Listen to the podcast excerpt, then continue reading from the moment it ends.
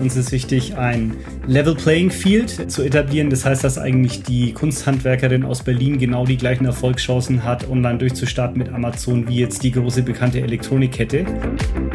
Ich bin Alexa und ihr wundert euch sicher, was ich in einem Podcast mache. Das ist Unternehmerinnen der Zukunft, der Amazon Podcast zum Marketplace. Wir stellen euch Menschen vor, die smart online handeln. Clevere Marketplace-Profis und erfahrene E-Commerce-Experten berichten offen von ihren Erfolgen und Fails. Und hier ist euer Gastgeber, Jan Bechler. Heute haben wir eine ganz besondere Folge aus gleich mehreren Gründen. Das erste, weil wir einen Gast haben, den die Fans dieses Podcasts vielleicht schon kennen aus der allerersten Folge. Und eine besondere Folge, weil das Format heute ein bisschen anders ist. Warum genau? Das erläutern wir gleich. Erstmal sagen wir ganz herzlich willkommen zu Markus Schöberl. Moin Markus, cool, dass du wieder dabei bist. Moin Jan, ja, sehr gerne natürlich. Du warst ja quasi der Premierengast in der allerersten Folge von UnternehmerInnen der Zukunft. Und ich habe dich damals vorgestellt als der Hüter des Amazon Marketplace. Daran hat sich, glaube ich, nichts geändert, aber die letzten Monate seit der ersten Folge war ja wahrscheinlich trotzdem viel los. Wie war denn so das erste Halbjahr aus eurer Sicht? Du, äh, immer noch ein Stück weit, also jetzt aus Unternehmenssicht, immer noch ein Stück weit geprägt natürlich durch die Folgen der Pandemie. Äh, wir hatten ja doch, glaube ich, ein bisschen längere Lockdown-Phasen noch äh, als ursprünglich mal gedacht, ähm, mit entsprechenden Konsequenzen auch. Also weiterhin hohe Nachfrage im Onlinehandel insgesamt, auch bei uns weiterhin daher auch ein bisschen ähm, ja, Herausforderungen auf der Logistikseite, auch da ne, in der ganzen Branche, aber eben auch bei uns. Ähm, ansonsten aber gut, ja. Und äh, unabhängig jetzt vom, vom der generellen Unternehmenssicht freue ich mich auch wahnsinnig darüber, dass die, der Podcast so gut angenommen wird. Also wir haben ja jetzt ein paar spannende Folgen aufgezeichnet mit tollen Unternehmern. Also von daher nochmal wirklich Danke auch an dieser Stelle für die Unternehmer, die sich bereit erklärt haben, ihre Geschichten zu erzählen. Danke auch nochmal an dich, Jan für die Moderation und ich habe bislang wirklich sehr viel positives Feedback bekommen, dass es spannend ist, dass es interessant ist und ähm, das freut mich natürlich. Ja, das ähm, also kann ich so zurückgeben.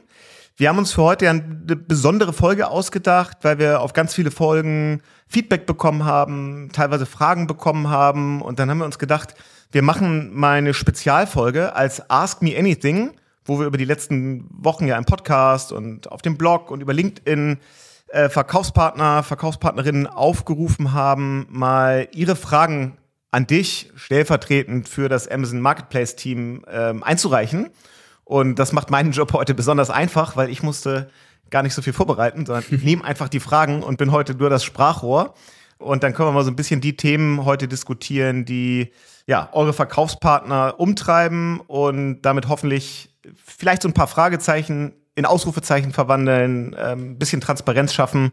Das wäre so das Ziel für heute. Hört sich gut an. Äh, Gab es denn sehr, sehr viele Fragen? Also auf wie, wie viele Stunden Podcast-Marathon muss sich denn der Hörer jetzt einstellen, äh, parallel zur Tour de France?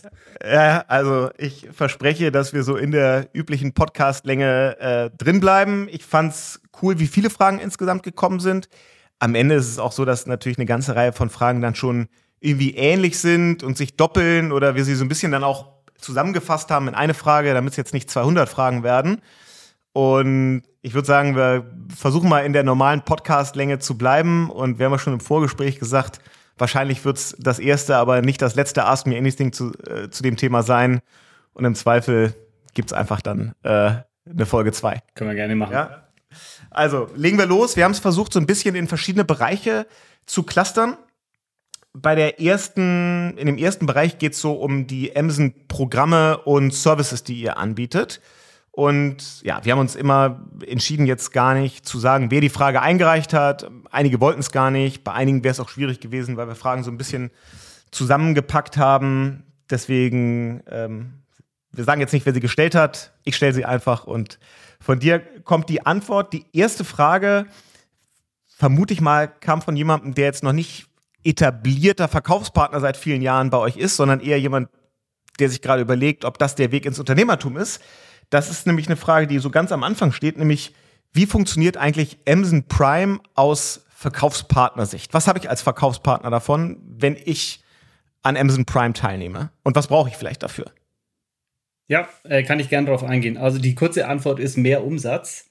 Aber um vielleicht äh, noch mal ein bisschen weiter auszuholen, also aus Kundensicht bedeutet das Prime-Programm ja, dass ich für eine monatliche oder auch eine jährliche Gebühr ähm, bestimmte Benefits und, und Gegenleistungen bekomme. Also ich kann mir Millionen von Musiktiteln äh, anhören, ich kann äh, mir Tausende von Filmen auf Prime Video anschauen und so weiter. Und äh, das Kernelement von Prime war ja aber schon immer der kostenlose Premium-Versand. Also schnelle, zuverlässige Lieferung und eben kostenlos. Und äh, genau bei diesem Benefit können eben auch die Verkaufspartner teilhaben und, und eben dazu beitragen. Also äh, ganz konkret gesprochen, um die Artikel Prime-fähig zu machen, kann man bei uns an dem sogenannten Versand durch Amazon-Programm, FBA, Fulfillment bei Amazon, teilnehmen. Also wir übernehmen die Logistik. Und äh, das erklärt sich auch genau aus dem Grund, äh, nämlich das Versprechen an die Prime-Kunden oder äh, an Kunden, die eben Artikel mit dem Prime-Logo kaufen möchten, ist eben gerade diese schnelle Lieferung, kostenlose Lieferung und, und sehr, sehr zuverlässige Lieferung. Und das können wir normal mit unserem eigenen Fulfillment am besten gewährleisten. Also genau das gleiche wie für die Artikel, die wir äh, als Händler selber verkaufen. Und ähm, auf der anderen Seite steuern dann die Verkaufspartner, äh, und das ist das Schöne für die Prime-Kunden wiederum, Millionen von zusätzlichen äh, Artikeln bei, die es äh, sonst in dem Prime-Programm nicht gäbe. Also es ist eigentlich eine gegenseitige Befruchtung, ist gut für die, für die Verkaufspartner, ist gut für die Prime-Kunden. Ganz konkret gesprochen, ähm, und das messen wir tatsächlich auch, wenn ich jetzt äh, von Eigenversand auf äh, Fulfillment bei Amazon, Versand durch Amazon umstelle, habe ich im Schnitt Ceteris Paribus 37 Prozent mehr Umsatz.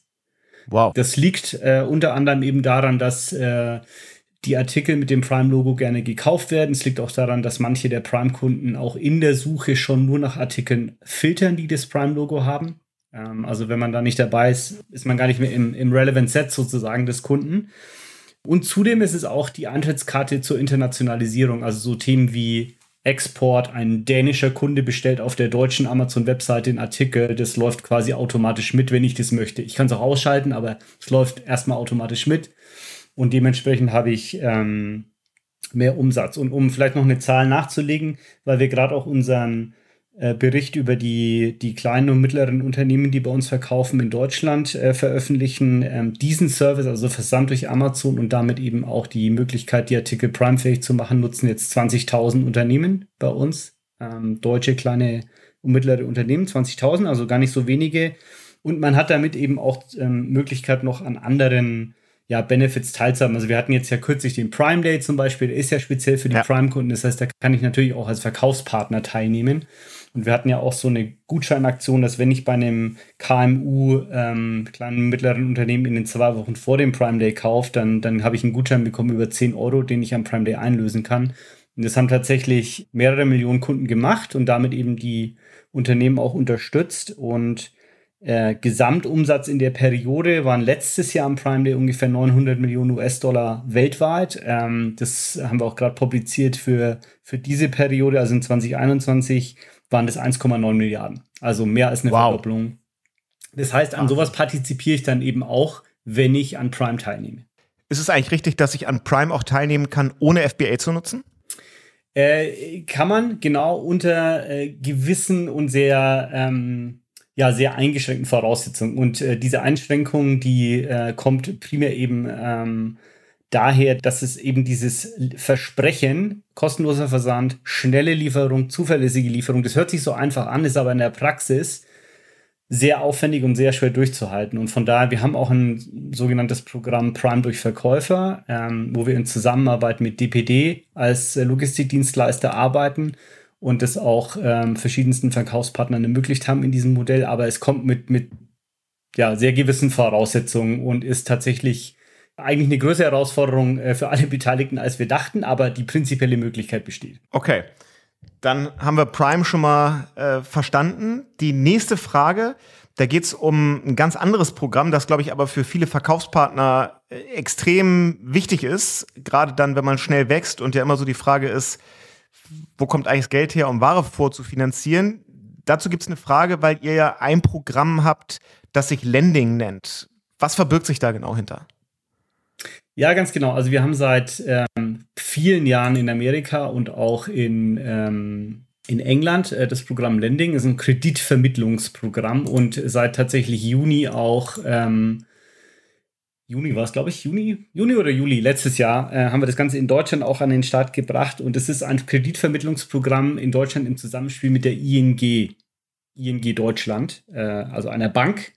Und die Idee dahinter ist tatsächlich eine Lücke zu schließen, ähm, die uns Verkaufspartner immer wieder als Feedback auch geben, nämlich dass wenn sie zur traditionellen Hausbank gehen, äh, sie es tendenziell schwierig, äh, als schwierig empfinden, dort einen Kredit zu bekommen, weil häufig die Themen Online, E-Commerce und dann insbesondere auch noch Marktplatz für die eine oder andere Bank immer noch ein bisschen Neuland ist. Und äh, dementsprechend haben wir uns entschlossen, eben im Zusammenspiel hier in Deutschland mit der ING selber so ein Kreditvermittlungsprogramm aufzuerlegen, ähm, auch mit ein paar Vorteilen. Also es ist relativ einfach. Ähm, der, der Kreditantrag ist komplett digital. Man muss auch keine äh, Geschäftsunterlagen oder Jahresabschlüsse und so weiter einreichen. Äh, die Kreditentscheidung kriegt man innerhalb von 48 Stunden. Also weiß dann relativ schnell, äh, was Sache ist, was ich auch ganz gut finde. Und äh, man kann auch selber entscheiden, für was man jetzt diesen Betrag einsetzt. Also das ist jetzt an keine Bedingungen gebunden. Ähm, und äh, darüber hinaus, also um so ein paar Eckdaten zu geben, wir vergeben da im Zusammenspiel mit der ING oder die ING, muss man sagen, vergibt äh, Kredite bis zu 750.000 Euro, äh, maximal zwölf Monate Darlehen und äh, ab einem festen Sollzins von 1,99 Prozent. Also wir versuchen das schon auch mit der ING gemeinsam attraktiv zu gestalten für die Verkaufspartner auf unserem ähm, Marktplatz. Und ähm, wir mussten ein bisschen rumjustieren äh, letztes Jahr ähm, von den Modalitäten auch sozusagen die ING und wir mussten uns auch noch mal ein bisschen aufeinander einstellen. Aber jetzt seit Januar läuft es richtig gut, wird auch sehr gut angenommen und äh, wir wollen es auch fleißig ausbauen, weil in der Tat ähm, das, der Bedarf ist, ist sehr stark da. Und das steht jedem Verkaufspartner, der auf dem Marketplace ist, grundsätzlich offen? Also man muss schon bestimmte Voraussetzungen erfüllen. Dass, äh, wir machen das äh, äh, auf die klassische Amazon-Art und Weise. Man, man kriegt sozusagen in Seller Central direkt selber mit, ob man dafür geeignet ist oder nicht. Ähm, ne? Also wir wollen es wir möglichst breit anbieten, aber ähm, äh, gibt natürlich auch gewisse Voraussetzungen, die man, die man erfüllen muss. Aber die Idee ist tatsächlich, es in der Breite verfügbar zu machen. Und wir reden hier jetzt auch eher über Tausende von Unternehmen, die eligible sind, also die, die das machen können, als jetzt nur sieben. Nächstes Thema ist ein Thema, wo jeder ganz viel Freude mit hat. da geht es nämlich um Steuern. Äh, und jetzt ja ganz frisch, seit 1. Juli gibt's ähm, die Umsatzsteuerreform. Und da gab es die Frage für ganz viele Verkaufspartner, bedeutet das ein Monsteraufwand in der Bürokratie? Äh, und die Frage ist, wie positioniert sich Amazon und wie bietet ihr da an irgendeiner Stelle Unterstützung an? Also wir bieten Unterstützung an äh, durch entsprechende Informationen. Äh, vielleicht vorneweg, also ich bin kein Steuerberater und wir sind auch keine Steuerberatungsfirma, deswegen machen wir da keine Steuerberatung. Von daher bitte immer mit dem Steuerberater sprechen, liebe Zuhörer. Ähm, aber ähm, wir haben auch da Partnerschaften mit Steuerberatungsfirmen, zum Beispiel mit Deloitte, äh, um die Verkaufspartner über die Sachlage zu informieren. So, und jetzt ist es ein relativ facettenreiches Thema, aber das Kernelement des Reformpakets ist ja eigentlich eine Vereinfachung innerhalb der EU, nämlich der sogenannte Union One-Stop Shop. Ähm, was es im Wesentlichen sagt, ist, wenn ich mich dafür anmelde, in Klammer, wenn ich mich dafür anmelde, ich muss mich dafür anmelden, dann kann ich innerhalb der EU mit der ähm, Umsatzsteuernummer aus meinem Heimatland Transaktionen auch in den anderen EU-Ländern äh, durchführen. Ähm, die Lieferschwellen, die es äh, bislang gab, die so typischerweise 100.000 Euro waren, teilweise gab es tatsächlich auch Ausnahmen, die sind deutlich gesunken. Das heißt, ich laufe tendenziell, wenn ich in einem anderen Land äh, verkaufe, also wenn ich als deutsches Unternehmen zum Beispiel jetzt nach in Frankreich an französische Kunden verkaufen, dann laufe ich schneller in die Umsatzsteuerpflicht. Aber wenn ich für den Union One-Stop-Shop angemeldet bin, dann ähm, muss ich mich nicht notwendigerweise mehr in Frankreich registrieren, sondern ich kann mit meiner deutschen Umsatzsteuernummer das ganze Reporten abwickeln etc. Hat aber eben so Voraussetzung, dass ich mich auch entsprechend anmelde und dazu, also jetzt nicht, dass wir sagen, wir raten das den, den Verkäufern zu tun, aber man kann es tun und es hört sich auch sehr plausibel an, das zu tun. Dazu stellen wir umfassende Informationen auch bereit. Wir haben zum Beispiel landesspezifische Handbücher zusammen mit Deloitte äh, erstellt und publiziert auch. Wir haben mehrere Webinare, Hilfeseiten in Seller Central. äh, und tun sozusagen unser Möglichstes, um zu informieren, ohne zu beraten. Und ja. ähm, wie immer, so ein bisschen stereotypisch, die deutschen Verkaufspartner scheinen da relativ gut informiert zu sein. Und was wir so selber mitbekommen, äh, wie viele davon auch schon den Union One-Stop-Shop nutzen, ist in Deutschland ganz anders als in anderen Ländern. Also äh, genau. Aber ist vielleicht ein bisschen verwirrend, weil gleichzeitig sich auch Änderungen auf der deutschen Seite ein bisschen ergeben haben im Zusammenhang mit den Steuerzertifikaten, weil es äh, für Nicht-EU-Verkaufspartner äh, nochmal anders ist als für EU-Verkaufspartner. Aber ich glaube, so das Kernelement ist eben, dass ich innerhalb der EU als, als EU-Verkaufspartner mit meiner Heimat-Umsatzsteuernummer auch in anderen Ländern Transaktionen tätigen kann, was per se ja eigentlich schon erstmal eine Vereinfachung ist. Dann äh, kommen wir zum zweiten äh, Komplex. Das, äh, den haben wir genannt äh, Betrug und Sperrungen. Ein Thema, äh, finde ich, dass man auch, wenn man jetzt gar nicht so ganz stark into E-Commerce ist, sondern wenn man einfach regelmäßig Spiegel Online äh, und andere ähnliche äh, Seiten liest, das immer wieder mal aufkommt, ist dieses Thema Betrüger auf Amazon. Und dass es da so den Eindruck gibt, dass ihr so ein bisschen, ich sag mal, die, ähm, ja, die Daumenschrauben angedreht habt und da jetzt einfach stärker gegen vorgeht. Sag mal, wie du das Thema so auf der Plattform wahrnimmst und wie ihr damit umgeht, dass es eben im Zweifel doch immer noch mal den einen oder anderen gibt, der versucht, auf dem Marketplace zu betrügen. Ja, also schon mal gut, dass die Überschrift wirklich Betrug und Sperrung ist. Das eine hängt nämlich mit dem anderen zusammen. Und in der Tat, ja, ähm, aber so funktionieren Medien halt auch. Ne? Es ist immer interessanter, über die eine Sperrung eines Verkäufers bei Amazon einen ganzen Artikel zu schreiben, als über die zum Beispiel tausend kleinen und mittleren Unternehmen, die letztes Jahr zum ersten Mal äh, mehr als eine Million Euro Handelsumsatz auf Amazon gemacht haben. Aber so ist es und es wird sich auch nicht ändern, ist ja auch okay. Ich glaube, in der Tat, das Wichtige ist, ähm, dass wir, also wenn es ums Thema Sperrungen an sich geht, Sperrungen ist immer das letzte Mittel. Ja, und ähm, wir haben kein Interesse zu sperren. Wir wollen, dass die Verkaufspartner erfolgreich bei uns verkaufen und wir wollen sie nicht daran hindern, sondern wir wollen sie nur, äh, wir wollen sie äh, dabei fördern, es zu tun.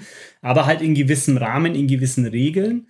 Und in der Tat gehört da manchmal eben sozusagen als Last Resort, als letztes Mittel nach vielen Warnungen, nach äh, vielem Hin und Her, viel Kommunikation, manchmal auch dieses Mittel äh, dazu, dass man eben temporär die Möglichkeit auf Amazon zu verkaufen aussetzt. So, jetzt, ähm, und da können wir vielleicht auch gleich nochmal ein bisschen näher eingehen, was es damit eigentlich auf sich hat und, und ähm, wie wir da vorgehen, ähm, wie wir auch auf Feedback der Verkaufspartner ähm, reagieren. Vielleicht nochmal zu der, zu der konkreten Frage auch und, und zu dem Thema, Betrug und passiert da mehr als früher oder gehen wir da anders oder strenger vor als, als früher? Die Frage hatte ich, hatte ich neulich auch gestellt bekommen.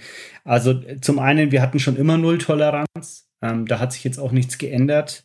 Denn wenn es darum geht, die Einkaufserfahrung, das Vertrauen in die Einkaufserfahrung auf Amazon, aber auch das Vertrauen redlicher Verkaufspartner, dass man bei Amazon auf dem Marketplace verkaufen kann, ohne sich jetzt betrügerischen Aktivitäten äh, ausgesetzt zu sehen, ähm, das ist, steht wirklich an höchster Stelle und deswegen haben wir da auch Null Toleranz. Und um vielleicht mal in zwei Bereiche zu gehen, die auch immer wieder in den Medien sind, das eine Thema Produktfälschung, äh, auch Markenmissbrauch. Da haben wir jetzt zuletzt auch einen umfassenden weltweiten Bericht herausgegeben mit ein paar äh, Zahlen. Also zum Beispiel haben wir letztes Jahr mehr als 700 Millionen US-Dollar investiert, um äh, eben unseren um Store, um die Amazon-Webseiten vor Betrügern und kriminellen Aktivitäten zu schützen. Wir haben Teams mit mehr als 10.000 Mitarbeitern weltweit, die sich nur mit diesem Thema beschäftigen.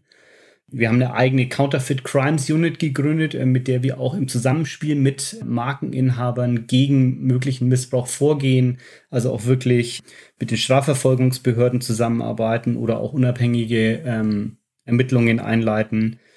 Ähm, wir haben allein letztes Jahr mehr als 10 Milliarden unzulässige Produktlistungen blockiert. Äh, viele davon schon bevor sie überhaupt gelistet worden sind. Also ne, zeigt schon so ein bisschen die Dimension. Es wird schon viel versucht und wir versuchen wirklich unseren, unseren Store sauber zu halten, was uns auch ganz gut gelingt. Also dann nochmal eine andere Zahl, nur 0,01 Prozent oder 0,01 Prozent der Fälle ähm, also bezogen auf die bei Amazon verkauften Produkte, haben uns Kunden eine eine Beschwerde geäußert, dass sie da möglicherweise mit einer Produktfälschung konfrontiert worden sind. So, das zweite relativ äh, heiße Thema ist das ganze Thema Rezensionen, ne? Fälschung, Manipulation von Produktrezensionen. Auch da haben wir Null Toleranz. Es ist uns sehr wichtig, dass die Kunden authentische Bewertungen vorfinden. Auch da ist ja ganz, ganz viel Vertrauen in die Kaufentscheidung mit verbunden und das Vertrauen wollen wir nicht riskieren, dass das flöten geht. Auch da, wir haben Systeme, wir haben Prüfteams, die auf Wochenbasis, also wirklich wöchentlich mehr als 10 Millionen Rezensionen durchforsten. Auf mögliche Signale könnten die denn eventuell manipuliert sein, könnten die gekauft sein, etc. Und wir arbeiten auch da äh, mit sozialen Medien zusammen. Also teilweise sind diese Anbahnungsversuche, hey, zahl mir mal 50 Euro, dann kriegst du ein Paket von 5 Sterne Reviews, die passieren halt auch in so ähm, Gruppen in, in, bei, bei verschiedenen sozialen Medienanbietern, auch mit Online-Zahlungsdiensten, wo die Abwicklung dann teilweise stattfindet. Also die Beweiskette ist, ist da ist gar nicht so einfach nachzuvollziehen, aber, aber wir, wir arbeiten da eng mit den entsprechenden Beteiligten zusammen. Ähm, wir haben auch ein paar Gerichtsverfahren laufen aktuell, wo wir wirklich Anbieter von solchen Rezensions, äh, von solchen gefälschten Rezensionen vor Gericht ziehen und ähm, geben eben auch die Möglichkeit für Kunden und Verkaufspartner, wenn sie an der Glaubwürdigkeit einer Rezension zweifeln, dass sie dann äh, auch auf den Link Missbrauch melden zum Beispiel klicken können und dann überprüfen wir das auch. Also auch da, da sprechen wir, glaube ich, mehr drüber jetzt äh, als früher, aber wir hatten schon immer Null Toleranz und, und gehen da auch mit aller entschiedener Härte dagegen vor. Ist das auch der Grund, weshalb sich eigentlich neue Verkaufspartner bei euch komplett, also auch mit personenbezogenen Daten und Ausweisdokumenten und allem, was dazugehört, einmal bei euch einen kompletten Prozess durchlaufen müssen, bevor ihr sie als, als Verkaufspartner freischaltet? Ja, also wir würden natürlich schon grundsätzlich gerne die Identität unserer Verkaufspartner kennen. Ähm, sind ja auch Geschäftspartner, aber in der Tat, dass wir so weit gehen und eben auch die Identität wirklich zu überprüfen. Also zum Beispiel, indem wir eine Postkarte mit einem Code an eine Adresse verschicken ähm, und wenn dann da halt niemand ist, dann kommt die Postkarte halt auch nicht zurück und dann klappt es mit der Verifizierung nicht so gut, ja. Oder eben per Videochat etc. Ähm, das hat unter anderem eben genau das zum Ziel, dass wir einerseits redlichen Verkaufspartnern ähm, den Verkauf auf Amazon und die Registrierung so einfach wie möglich machen wollen und ein redlicher Verkaufspartner wird damit auch kein Problem haben, ja. Also wenn ich ein Geschäftskonto bei einer Bank aufmache, ist das auch gang und gäbe, dann muss ich halt Postident-Verfahren machen, äh, wie auch immer. Äh, aber eben diejenigen, die schlechte Absichten haben, äh, möglichst äh, rauszuhalten. Und wir hatten also auch da noch eine Zahl. Wir hatten letztes Jahr jetzt auch auf einer weltweiten Basis allein mehr als sechs Millionen Versuche, ein Verkaufskonto zu eröffnen, bei dem wir dann Signale hatten, dass es sich wahrscheinlich um betrügerische Absicht handeln äh, wow. könnte und deswegen äh, diese dann nicht zugelassen. Also auch da man sieht schon, es passiert in großen Dimensionen, von daher müssen wir eben auch äh, damit mit ähm, ja, systematisch dagegen vorgehen. Und ähm, ich glaube, das Zweite, was dann eben auch noch passieren kann, das ist äh, erstmal ein anderer Themenkomplex, ist dieses Thema Know Your Customer Prozess. Ähm, also dadurch, dass wir ja auch den Zahlungsabfluss ab, äh, Zahlungsfluss abwickeln, sprich der Kunde zahlt an uns das Geld, wir zahlen an den Verkaufspartner aus abzüglich der Gebühren, die wir einbehalten. Ähm, äh, sind wir auch von der Finanzaufsicht in Luxemburg reguliert diesbezüglich und müssen ähnlich wie eine Bank, ist nicht exakt das gleiche, aber ähnlich wie eine Bank eben auch diesen Know Your Customer Prozess äh, umsetzen. Sprich, da, da gibt es dann auch äh, immer mal wieder ähm, die Aufforderung, eben bestimmte Dokumente bereitzustellen, damit wir äh, diesem Prozess eben gerecht werden. Also das sind ja schon krasse Zahlen, wenn man mal sieht, wie viele Betrugsversuche es da dann tatsächlich gegeben hat, dass das im siebenstelligen Bereich ist. Also man ahnt, dass das ähm, ja, ein ordentlicher Kampf ist. Und äh, gleichzeitig passiert es dann ja auch immer wieder mal, dass ihr euch entscheidet, ähm, Verkaufspartnerkonten zu sperren. Aus unterschiedlichsten Gründen. Vielleicht kannst du mal so ein bisschen, weil das eine Frage war, erklären, also wann wird ein Verkaufspartnerkonto tatsächlich gesperrt und wenn ich das Gefühl habe, das ist zu Unrecht passiert, was mache ich eigentlich dagegen? Ja, also ähm, wie gerade angedeutet, in der überwiegenden Anzahl der Fälle handelt es sich wirklich um äh, vermutete betrügerische oder gar kriminelle Aktivitäten, weil eine Verkäuferkontosperrung wirklich das Wahl, äh, das letzte Mittel der Wahl ist. Ähm, und äh, wenn man es aber mal auf die redlichen Verkaufspartner äh, bezieht, dann ist es wirklich das Wahl der letzten Mittel oder also das Mittel, wie sagt man, the last resort. Kann schon kein Deutsch mehr. uns geht es eher darum, dass wir den Verkaufspartnern helfen, erfolgreich zu sein. So, und jetzt gibt es natürlich schon bestimmte Regeln, die wir aufgestellt haben, damit die Einkaufserfahrung, aber auch die Verkaufserfahrung ähm, auf dem Amazon Marketplace eine gute ist. Denn nicht vergessen, betone ich jedes Mal, glaube ich, aufs Neue, der Marktplatz ist keine separate Webseite, der Marktplatz ist der Amazon Store. Da hängt all das, was Amazon aufgebaut hat, an Kundenvertrauen mit all den Investitionen, die wir über die Jahre getätigt haben, hängt da dran. Ja, und äh, dementsprechend haben wir auch bestimmte Regeln, um eben sicherzustellen, dass die Verkaufspartner, die bei uns verkaufen, ein äh, ähnlich hohes Niveau oder ein vergleichbares Niveau wie Amazon selbst als Verkäufer bietet. Dementsprechend, wenn es da mal zu Problemen kommen sollte, also als Beispiel, ich verkaufe, keine Ahnung, Computerzubehör und in 10% der Fälle verschicke ich meine Bestellung immer zu spät. Also in 10 von 100 Kunden kriegen die Bestellung einfach systematisch zu spät versus dem, was sie erwarten konnten, weil sie ein gewisses Lieferversprechen ja auf der Amazon-Webseite vorher haben lesen können. Dann behalten wir uns natürlich schon vor, mal nachzufragen, lieber Verkaufspartner, was ist denn da eigentlich los? So, und ähm, dann gibt es eine Nachfrage, dann gibt es eine Warnung und dann, wenn da irgendwie keine, keine Reaktion kommt, gibt es vielleicht nochmal eine Warnung. Und wenn da überhaupt nicht drauf reagiert wird, ist über längeren Zeitraum, dann behalten wir uns halt auch vor, dann mal zu sagen, okay, dann setzen wir jetzt mal die Verkaufstätigkeit aus, weil normalerweise triggert es dann schon eine Reaktion. Aber das ist sehr, sehr selten der Fall. Also was häufig der Fall ist, dass dann der Verkaufspartner wirklich auf die erste Warnung reagiert und dann eben auch die Chance bekommt, sich zu erklären. Ja, also es gibt natürlich solche, die sagen, keine Ahnung, weiß ich nicht. So, das hilft dann niemandem weiter, das hilft weder uns noch dem Kunden weiter, weil dann, woher wissen wir dann, dass es nicht in Zukunft noch tausendfach vorkommt? Es gibt die tollsten Geschichten, ja. Also meine Lieblingsgeschichte ist von einem äh, Verkaufspartner, der vor allem so Küchengroßgeräte äh, verkauft hat, ähm, der wiederholt Probleme genau bei diesem Thema hatte und sich dann damit erklärte, dass bei ihm zweimal an zwei Tagen hintereinander der Blitz eingeschlagen hätte ich habe mir dann selber mal den Spaß gemacht, ein äh, bisschen zu googeln, wie hoch eigentlich die Wahrscheinlichkeit ist, dass der Blitz an die gleiche Stelle. So, ne, wir waren da irgendwo so in 1 zu, weiß ich nicht, 50 Millionen Wahrscheinlichkeit. So. Und, und aber für die überwiegende Anzahl ist es, äh, der Verkaufspartner ist es tatsächlich auch eine Möglichkeit, nochmal zu gucken, was läuft denn vielleicht schief. Und es gibt ja manchmal auch Situationen, wo wirklich was passiert ist. Also, keine Ahnung, die äh, Internetausfall äh, und ich konnte keine Bestellungen abwickeln. Oder neulich gab es ja mal irgendwie auch so einen großen ähm, äh, Serverausfall irgendwo, der hat dann viele Verkaufspartner und auch andere E-Commerce-Unternehmen. Also wenn man sowas erklärt, dann ist es ja auch okay für uns. Ne? Was uns wichtig ist, ist, dass sozusagen, wenn Probleme auftreten, dass die auch ähm, anerkannt werden ähm, und, und wir das Gefühl haben, der Verkaufspartner beschäftigt sich mit dem Thema auch wirklich und versucht der, der Sache auf den Grund zu gehen. Ja, also nicht sozusagen einfach nur abzuwiegeln, nee, das kann überhaupt nicht sein, sondern eher die Geisteshaltung zu haben, hm, vielleicht ist da ja was dran, ich guck mal nach. Und dann irgendwie auch, dann auch zu belegen und dann sind wir dann bei dem Schritt, wenn auch mal ein sogenannter Maßnahmenplan erforderlich ist, ähm, äh, um, um zum Beispiel wieder äh, den Verkauf zu ermöglichen, dass man, ähm, dass man dann halt irgendwie auch das Gefühl hat, okay, da beschäftigt sich ein Verkaufspartner wirklich mit dem Thema. Äh, und in vielen Fällen ist es so, dass dann doch was gefunden wird. Weil halt doch vielleicht irgendwo ein Mitarbeiter was gemacht hat oder ein Prozess nicht ganz so gelaufen ist, wie er eigentlich gedacht war. Ne? Und von daher, also wir versuchen da erstens auch zu informieren. Wir haben ein eigenes sogenanntes Verkäuferleistungs-Dashboard in Seller Central gebaut, wo man all diese Performance-Kennzahlen und auch die Richtlinien und Richtlinienverstöße transparent aufgezeigt bekommt. Äh, man kann auf jeden dieser Verstöße klicken, man kriegt weitere Informationen, was da eigentlich los ist.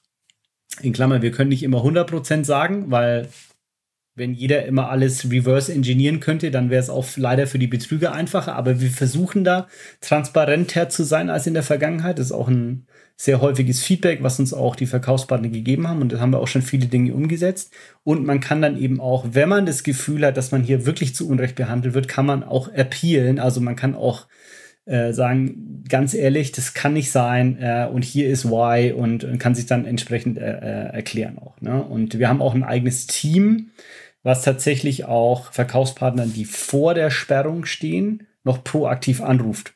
Auch mit dem Ziel, das eigentlich zu verhindern, also Hinweis zu geben, guck dir das mal an. Du verschickst gerade 500 Bestellungen nicht, die du eigentlich hättest schon verschicken müssen. Was ist denn da los? Und sag mir mal was dazu. Und wenn da halt keine Reaktion kommt, dann behalten wir uns vor, dann vielleicht erstmal temporär das Verkaufen auszusetzen äh, um eben auch die Kunden zu beschützen und äh, vielleicht auch andere Verkaufspartner, je nach, je nach Situation oder auch uns selbst.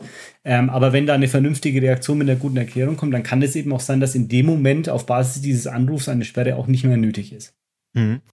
Aber gibt es denn für diese Fälle nicht nochmal eine Möglichkeit, wo ich dann irgendwie als Verkaufspartner sagen kann, Hilfe, ich komme nicht weiter. Also braucht es irgendwie die Verkaufspartner äh, Hotline oder irgendwas, wo ich dann tatsächlich, wenn ich meinen Account nicht frei bekomme und auch nicht mehr weiß, was ich tun kann, also was mache ich dann an der Stelle? Ja, also in der Tat dieses Team, von dem ich gerade sprach, was auch proaktiv anruft, das kann man auch äh, kontaktieren. Äh, nicht jeder Verkaufspartner und nicht zu, zu jeder Zeit, da sind wir, weil wir gerade noch im Aufbau dieses Services auch sind.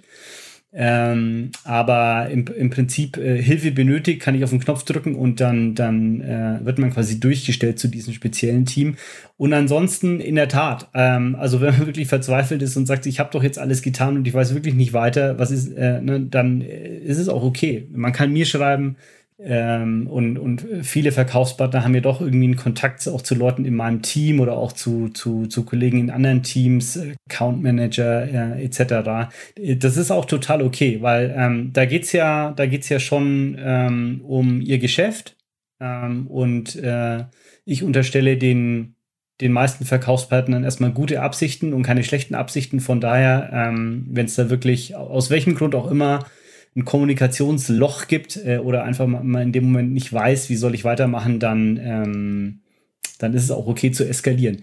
Ein Hinweis jedoch, ähm, wir sehen immer noch, und es ist wahrscheinlich einfach gelerntes Verhalten über viele Jahre hinweg, dass auch in solchen Situationen, wenn es um Richtlinienverstöße geht und auch Accountsperrung und so weiter, dass viele pauschal per E-Mail oder auch direkt an den Verkäuferservice sich wenden das ist aber nicht unbedingt der richtige Weg, sondern der richtige Weg und der beste und effektivste Weg ist wirklich immer in dieses Verkäuferleistungsdashboard zu gucken und dort bei dem jeweiligen Verstoß auf diesen Verstoß zu reagieren und dort auch auf den sogenannten Appeal-Button zu, zu klicken und darüber zu initiieren. Also dort auch zum Beispiel den Maßnahmenplan einreichen und nicht an irgendeine E-Mail-Adresse, Verkäufer-Performance, irgendwas. Das gab es alles mal, das ist aber jetzt nicht mehr so. Und daher kommen auch manche dieser Verzweiflungen, äh, Hilfe, ich kann hier niemanden erreichen, auch äh, daher, weil wir wahrscheinlich noch ein bisschen besser den Job machen müssen, die Verkaufspartner darauf hinzuweisen, dass das sozusagen der Bereich in Seller Central ist, über das ich das alles machen soll und dann werden auch die entsprechenden Prozesse getriggert.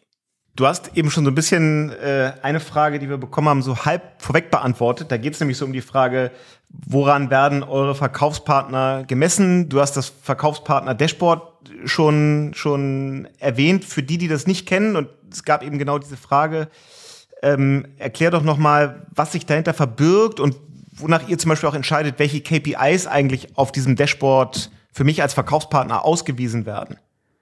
Ja, also ähm, der wichtige Bereich äh, in, in Seller Central heißt Verkäuferleistung. Das ist, wenn man so auf der Homepage ist, dann so ein eigener Tab und dann komme ich auf diese Übersichtsseite und da gibt es zwei wesentliche Komponenten. Da gibt es so den Bereich ähm, Performance oder Leistungskennzahlen und dann gibt es Richtlinienverstöße. Zu den Richtlinienverstößen gibt es äh, auch so ein, ja, wie so ein Ampelsystem, äh, Rot, Gelb, Grün, wo, wo quasi angezeigt wird, ist mein Konto äh, grün und in Ordnung oder gelb, mh, hm, so ein bisschen in Gefahr oder rot, ups, äh, jetzt stehe ich hier kurz vor der, vor der Sperrung. Mit den einzelnen Verstößen einzeln aufgelistet, auch nach Themenbereich.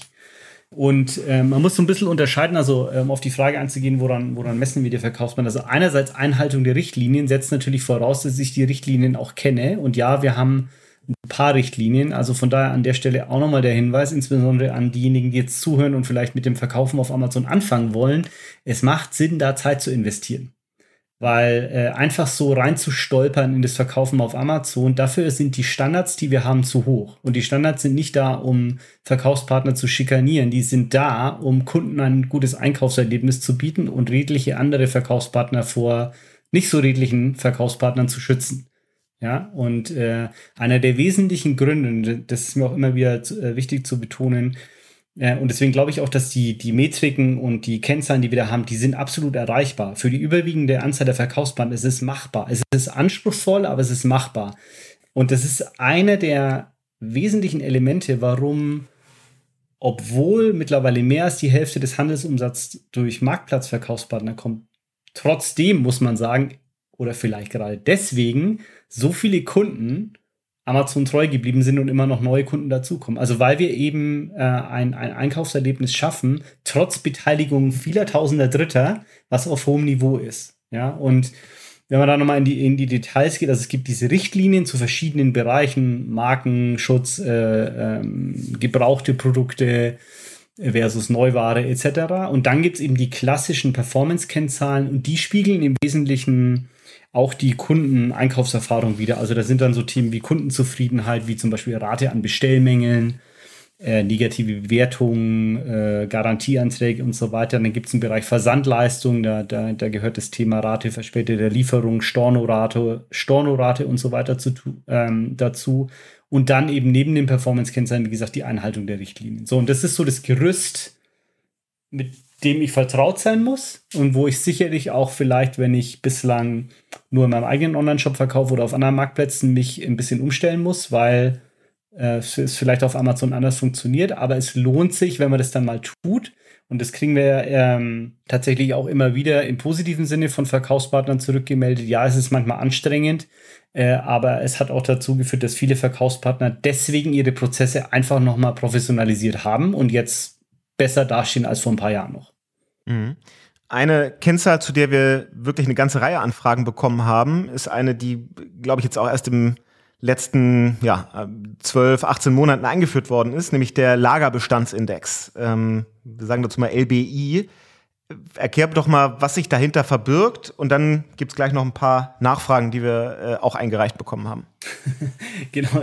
Also die Kennzahl ist äh, in aller Munde, das stimmt. Äh, und das hat damit zu tun, dass äh, es hat, ist eigentlich ein, eine, ein Resultat der, der ganzen Pandemiesituation. Ähm, wir haben diese Kennzahl letztes Jahr eingeführt, weil wir zum ersten Mal eigentlich seit langer Zeit, äh, inklusive dem ein oder anderen Weihnachtspeak, den wir hatten, äh, zum ersten Mal mit einer Situation konfrontiert worden sind, wo die Nachfrage äh, deutlich höher war als das, was wir kapazitativ in unseren Fulfillment-Centern abwickeln konnten. Also sowohl inbound als auch Storage als auch outbound. Und dementsprechend mussten wir beginnen zu, ähm, ja, das auf irgendeine Art und Weise zu managen, zu priorisieren und äh, als ein, äh, eine Maßnahme von, von mehreren, die wir getroffen haben, äh, war eben die Einführung einer Kennzahl, dieses sogenannten Lagebestandsindexes, der den Verkaufspartnern, die Versand durch Amazon nutzen, also die Ware bei uns einlagern und von uns verschicken lassen, ähm, Hinweise geben sollte, wie gut oder schlecht ihr Lagerbestandsmanagement ist am Ende des Tages. Also, äh, lass, also jetzt mal äh, konzeptionell gesprochen, habe ich hier 90% Lagerpenner und äh, äh, die versauern im, im Amazon Fulfillment Center versus in unglaublich schnellen, eine unglaublich schnelle Drehzahl. Wie gut oder schlecht erneuere ich mein, mein Inventory? Wie, ähm, ja, wie reagiere ich auf, auf, auf saisonale Spitzen etc.? Und es soll im Wesentlichen helfen, eben sich Gedanken darüber zu machen, äh, sollte ich jetzt vielleicht überschüssigen Lagerbestand reduzieren, äh, Lager, Lagerpenner, sofern man das so sagen darf, abverkaufen oder zurückholen ähm, und eben, ja, habe ich ein gesundes Lagerbestandsmanagement? Ja, mhm. also eigentlich, wo man sagen könnte, wenn ich jetzt wahrscheinlich irgendwo bei einem Third-Party-Logistik-Provider, äh, wenn ich den nutze und jetzt nicht Amazon FBA, weiß ich nicht, aber würde ich mal erwarten, dass der eine oder andere auch solche Kennzahlen benutzt, damit man eben ein Gefühl dafür hat, ob man, ob die La das Lagerbestandsmanagement gut ist oder nicht. So. Eine die, Frage, die, die ja. wir dazu bekommen haben, die vielleicht genau an der Stelle zu stellen, ist nämlich von, von einem Verkaufspartner, der gesagt hat, mir wird angezeigt, dass mein LBI für den vorrätigen Lagerbestand, dass der schlecht ist. Und dann möchte er was dagegen tun und gleichzeitig gibt es eine Auffüllbeschränkung und er kann eigentlich den Lagerbestand nicht erhöhen. Und jetzt ist die Sorge, verschlechtert sich mein LBI dadurch eigentlich weiter. Ist das so? Genau, also äh, letztes kann ich verneinen, sondern der, der Lagerbestandsindex, der basiert immer nur auf dem Inventar, was man tatsächlich jetzt im, im, im Lager hat ähm, und eben die historische und zukünftige Verkaufsprognose äh, dahinter. Und das, das war gerade der zweite Teil, auf den ich noch eingehen wollte. So, der, der Lagerbestandsindex per se ist, glaube ich, eine gute Sache. Wir hätten ihn vielleicht auch noch ein bisschen umfassender erklären können äh, und so weiter. Ähm, aber von der Idee ist er gut. Nur momentan, und momentan heißt jetzt seit ein paar Monaten, ist der also so fast schon irrelevant. Und der ist deswegen irrelevant, weil die Situation, dass die Kapazität und insbesondere die Kapazität beim, in der Warenannahme, also im Inbound bei, bei uns, deutlich aus den Fugen geraten ist. Äh, das ist eine Situation, mit der wir in der Form so nicht gerechnet haben. Und das heißt, wir mussten kurzfristig seit ein paar Wochen tatsächlich zusätzlich sogenannte Auffüllbeschränkungen ähm, einführen, ähm, die im Wesentlichen so funktionieren, dass wir auf der Shipment Creation Ebene, also ich, ich, ich erstelle eine Warensendung an, an die Amazon Logistikzentren, quasi Vorgaben machen, wie viel man davon machen kann. Wir hatten es anfangs erst auf Asien-Ebene, also auf Produktebene, haben dann Feedback von den Verkaufspartnern äh, umgesetzt, dass es vielleicht besser wäre, das auf Account-Ebene zu machen, dass der Selling-Partner selber entscheiden kann. Jetzt äh, ein bisschen mehr von den Computermäusen und ein bisschen weniger von äh, diesen Mikrofonen hier. So, aber äh, faktisch alles in einer Situation, wo wir signifikant mehr Anlieferungen bekommen haben äh, und immer noch zum Teil bekommen, als wir mit denen wir rechnen konnten. Und dementsprechend, äh, und das hat sicherlich zu Konfusion geführt, auch Situationen haben, wo einer einen super grünen, tollen Lagerbestandsindex hatte und trotzdem Auffüllbeschränkungen. Weil das tatsächlich, also so ein bisschen, also es gibt physische Limitationen dessen, was so ein äh, äh Crossdock oder ein Logistikzentrum annehmen kann. Und äh, wir sind jetzt verhalten optimistisch, dass es jetzt bald wieder besser wird. Äh, aber ich kann an der Stelle leider noch, nie, noch nichts versprechen. Und ähm, es liegt leider tatsächlich daran, dass einfach, also unsere Prognosefähigkeit, äh, wie viel Artikel von wem äh, erreichen uns genau wo, wann auf Tagesbasis, ist relativ schwer für uns in dem Marktplatzgeschäft. Also wir haben teilweise Lead Times von, von Verkäufern, die eben in China produzieren lassen, von sechs bis acht Wochen. Ähm, und ob das jetzt genau ähm, in der Menge am Montag, den, äh, weiß ich nicht, 12. Äh, Juli ankommt oder nicht, ist äh, teilweise gar nicht so einfach vorherzusagen. Also wir haben da schon Indikationen, aber, aber es ist nicht so super akkurat äh, vorherzusehen. Ähm, und genau, das hat, das hat, glaube ich, also deswegen ist der LBI und die Auffüllbeschränkung ähm, hat zu viel Diskussion geführt oder führt noch zu vielen. Und ähm, ja, aber wir sind dran. Äh, und sobald, sobald es da wieder Lockerungen geben kann, äh, dann ähm, freuen wir uns alle, wenn es so ist. Also wir arbeiten da wirklich mit Hochdruck dran. Ja, alles klar. Wir müssen so ein bisschen, glaube ich, Gas geben, damit wir das Versprechen einhalten, in der normalen Podcastlänge zu bleiben. Deswegen würde ich zu einer Mail gerne kommen, die uns ein Verkaufspartner geschickt hat, die so ein bisschen damit einleitet, dass er das Gefühl hat, so insgesamt ist er nicht immer mit der Qualität von dem Verkaufspartner-Service zufrieden, dass er oft das Gefühl hat, dass das nicht so richtig Zusammenarbeit vielleicht auf Augenhöhe ist oder er sich da nicht, nicht die Unterstützung bekommt, äh, die er oder vielleicht was auch eine sie sich wünscht. Und die konkreten Fragen sind, seid ihr euch bei Amazon eigentlich bewusst? Also ist das für euch ein Thema? Gibt es da Ideen, wie ihr dem entgegensteuert? Und was sind vielleicht, wenn es die gibt, auch schon ganz konkrete Dinge, die sich Marketplace-Verkaufspartner ja, erwarten dürfen, was so in den nächsten Monaten da an neuen Features kommt?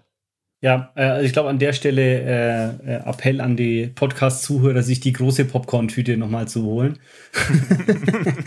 ja, ich versuche es kurz zu halten.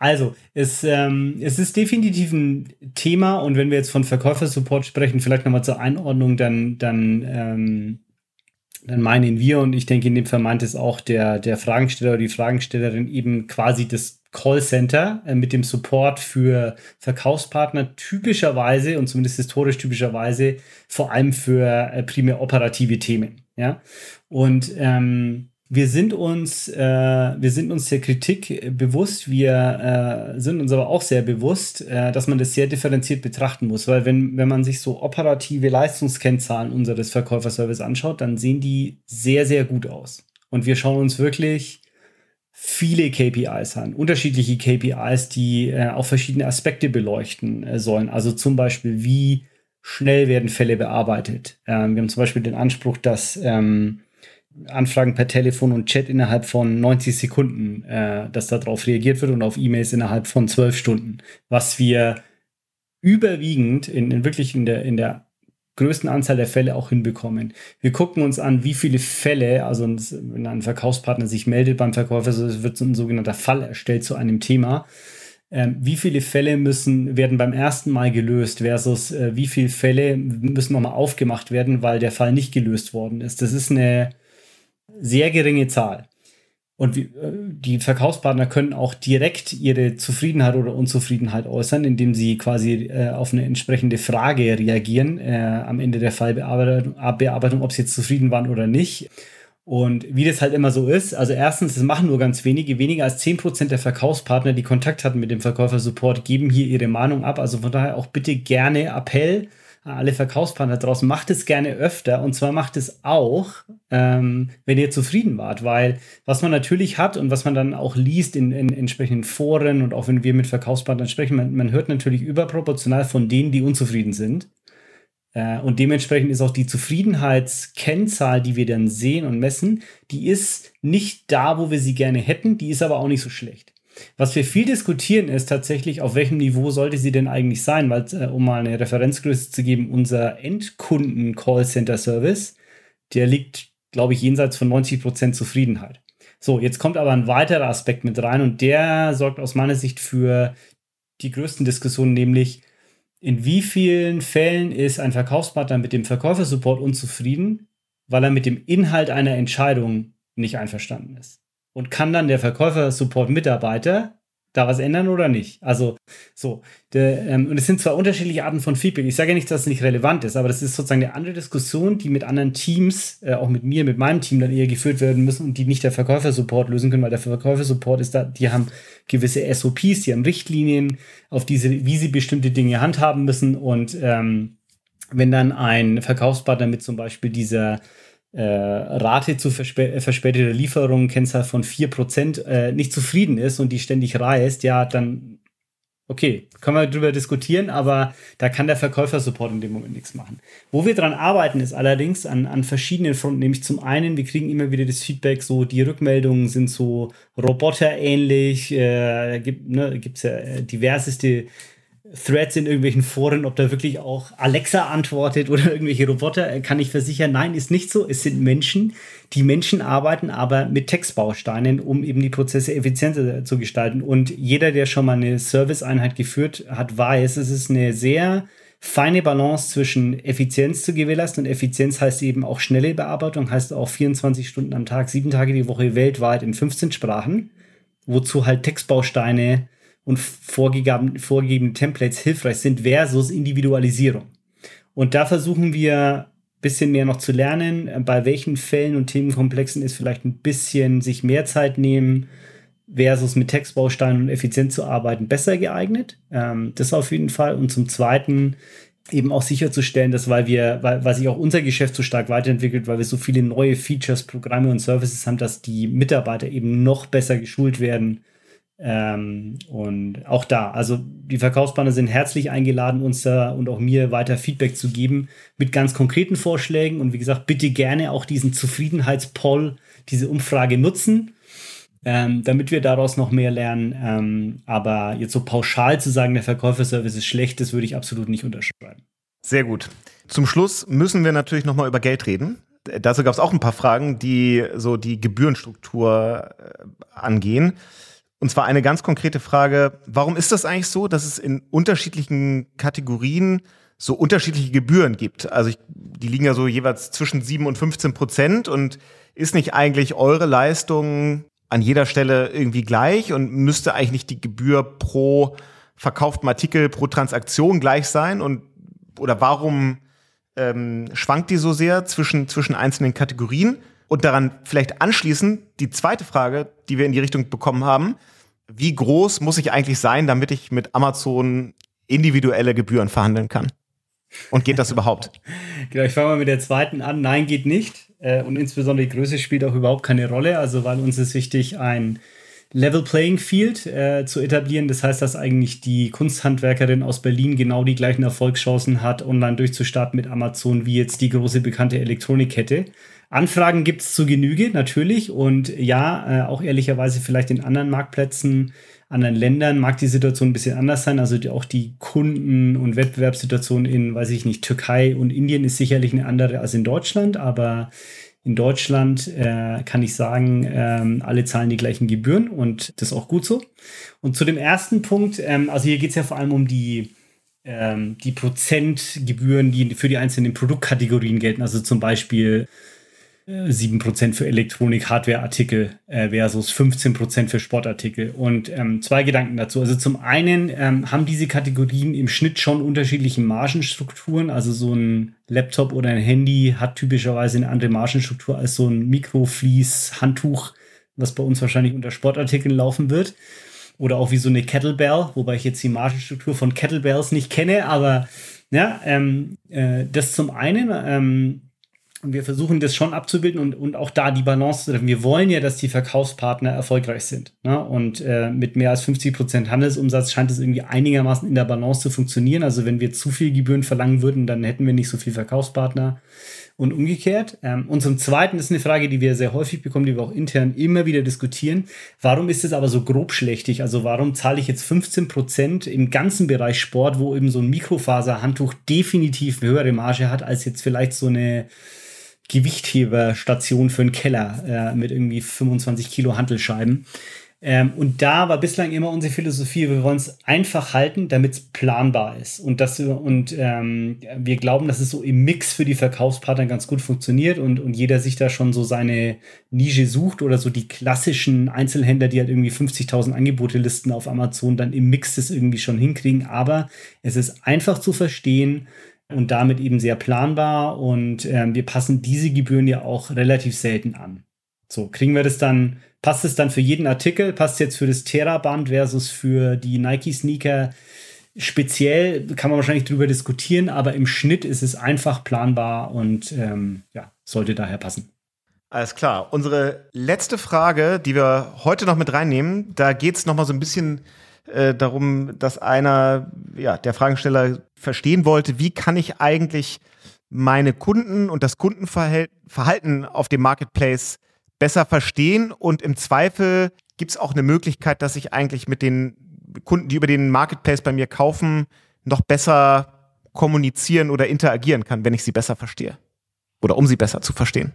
Ja, also Verkäufer und Kunden können ja prinzipiell kommunizieren, ähm, aber auf sozusagen verschlüsselte Art und Weise. Also wir geben jetzt nicht die, die E-Mail-Adresse der Kunden an jeden Verkaufspartner. Äh, würden sich natürlich viele darüber freuen, aber dann hätten wir auch bald keine Kunden mehr. Kann man, glaube ich, nachvollziehen bei äh, einer sechsstelligen Anzahl an Verkaufspartnern allein in Deutschland. Ähm, aber dennoch, ähm, in der Tat, insbesondere von Markeninhabern kriegen wir immer das Feedback so, hey, ich baue mir doch hier eine Marke auf und ich würde gerne neue Produkte entwickeln. Ich brauche das Feedback der Kunden. Ähm, können wir da nicht mehr machen. Und in der Tat, ähm, also wir haben zum einen ähm, ein neues Feature gelauncht, ich glaube letztes Jahr in, in Europa namens Brand Analytics, wo ich eben auch mir verschiedenste äh, Kennzahlen, äh, Top 3 geklickte Produkte pro Suchbegriff, Umsatzrate, Unique Customer Analysen und so weiter anschauen kann. Also da habe ich jetzt nicht den unmittelbaren Kontakt zu Jan Bechler als Kunde vielleicht, ja, mhm. aber ich kriege sehr kundenspezifische Kennzahlen schon. Und zum Zweiten, in der Tat experimentieren wir gerade in, in Amerika auf .com ähm, für ausgewählte äh, Markeninhaber, die auch, die auch Seller sind bei uns, ähm, mit der Möglichkeit, direkt mit Kunden zu interagieren, um zum Beispiel spezielles Feedback auf das Design einer Produktdetailseite oder ein Video zu bekommen oder eben auch sogar auf, auf Produktentwicklung. Auch da die Balance zu finden, deswegen ist es noch ein Experiment, ne? ist gar nicht so einfach, aber es ist ein viel geäußertes Feedback und D2C ist definitiv ein Trend, also da vielleicht auch noch ein bisschen mehr zu reagieren in der Zukunft ist schon was, über das wir nachdenken. Cool. Markus, das war extrem viel Input. Ich glaube, was vielleicht die nutzwertigste Folge, die wir so hatten. Ich fand das ein cooles Experiment, mal wirklich die Fragen, die so eure Verkaufspartner, äh, zum Teil unsere Kunden so tagtäglich umtreiben, einfach mal so ungefiltert stellen zu können. Und hoffe, dass wir damit ganz viele ja, Fragen für, für Händler äh, irgendwie lösen konnten. Bin sehr gespannt aufs Feedback. Ich glaube auch, dass sich daraus jetzt ganz viele Fragen äh, anschließen, die vielleicht jetzt erst so aufkommen. Da haben wir gesagt, dem wollen wir auf jeden Fall einen Kanal geben. Wir haben mhm. gesagt, alle diese Fragen gerne uns schicken. UnternehmerInnen der Zukunft at amazon.de. Und dann werden wir über die nächsten Wochen und Monate das im Zweifel auf dem Blog äh, beantworten. Du wirst es über LinkedIn machen. Wir werden vielleicht das Best-of sammeln und machen irgendwann Ende des Jahres nochmal ein Ask Me Anything ich glaube, das ist ein total geiles Format. Wenn du jetzt sagst, es hat auch Spaß gemacht und äh, du hast Bock, es nochmal zu machen, dann finde ich, verabreden wir uns auf jeden Fall zu einem Follow-up. Ja, das können wir sehr gerne tun. Wir können auch überlegen, wollen wir vielleicht irgendwie auf uns bestimmte Unterbereiche thematisch ein bisschen stärker fokussieren noch und dann, dann, dann holen wir mal noch einen Kollegen oder eine Kollegin hinzu, aber sehr gerne. Ähm, und also gerne für jeden Zuhörer da Rückmeldung geben, war das jetzt hilfreich? Ja, nein. Ähm, hängt natürlich immer so ein bisschen vom Erfahrungsgrad und äh, Historie und so weiter ab, ähm, der einzelnen Verkaufspartner, aber sehr gerne aus meiner Sicht und mir macht es auch Spaß und ich hoffe, ich konnte ein paar relevante Informationen äh, teilen. Tipptopp. Also UnternehmerInnen der Zukunft at amazon.de, da geht's hin mit euren Fragen. Ansonsten ähm, ein paar zusätzliche Infos zu dieser Folge und alle anderen Folgen gibt's wie immer auf amazon.de slash podcast und überall, wo es Podcasts gibt. Klar, wir freuen uns über ein Like ähm, oder wenn ihr uns folgt. Wir haben, glaube ich, echt eine coole Liste an Gästen für die nächsten Folgen so zusammengestellt. Darauf freuen wir uns und dir vielen Dank für deine Zeit, Markus. Danke. Mach's gut. Ciao, ciao.